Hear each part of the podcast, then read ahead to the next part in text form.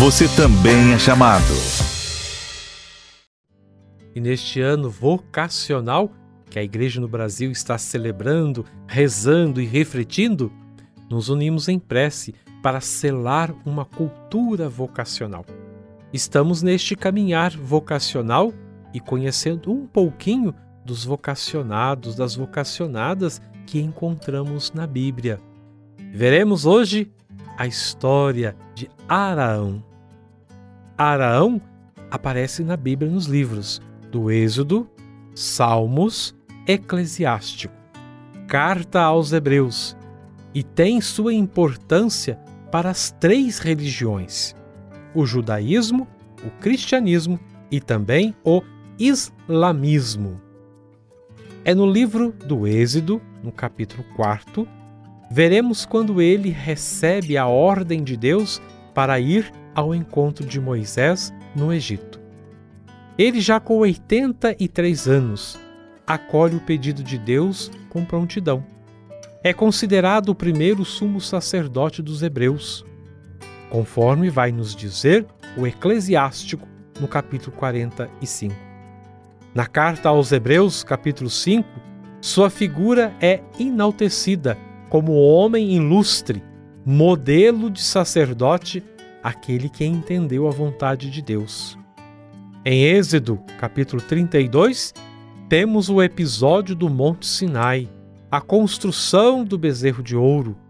Pressionado pelo povo, que queria um Deus que fosse à sua frente, enquanto Moisés demorava a descer da montanha. Araão mostra seu fracasso como ser humano, dando sua aprovação para fabricar tal ídolo. Mesmo diante de fragilidades, o Senhor confia a Araão e seus filhos o pastoreio do povo. Meu irmão, minha irmã, Araão nos ensina a perseverar na fé e ter consciência de nossos fracassos, colocando totalmente a confiança em Deus e deixando-se seguir pelo Espírito Santo. Foi na resposta afirmativa ao Senhor que ele serviu seus irmãos e compartilhou uma responsabilidade de salvar, curar e abençoar em nome de Deus.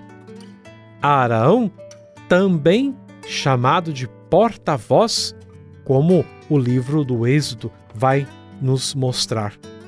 No encontro com o Faraó, Araão torna-se o porta-voz de Moisés e pede que deixe o povo sair do Egito, pois esse é o desejo do Deus de Israel. Neste momento, começa sua vocação a sua contribuição na história da liberdade daquele povo tão sofrido. Como Araão, nós também somos porta-vozes, pois somos, pela graça do Espírito Santo, somos enviados em missão. Rezemos, rezemos com fé, pedindo ao Senhor que envie porta-vozes para a sua messe, que envie operários para a sua messe, para que a messe não se perca. Rezemos a oração do ano vocacional na Igreja no Brasil. Senhor Jesus, enviado do Pai e ungido do Espírito Santo, que fazeis os corações arderem e os pés se colocarem a caminho. Ajudai-nos a discernir a graça do vosso chamado e a urgência da missão.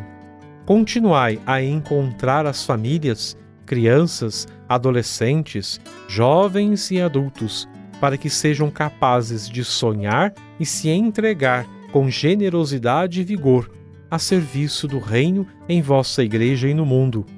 Despertai as nossas gerações para a vocação aos ministérios leigos, ao matrimônio, à vida consagrada e aos ministérios ordenados.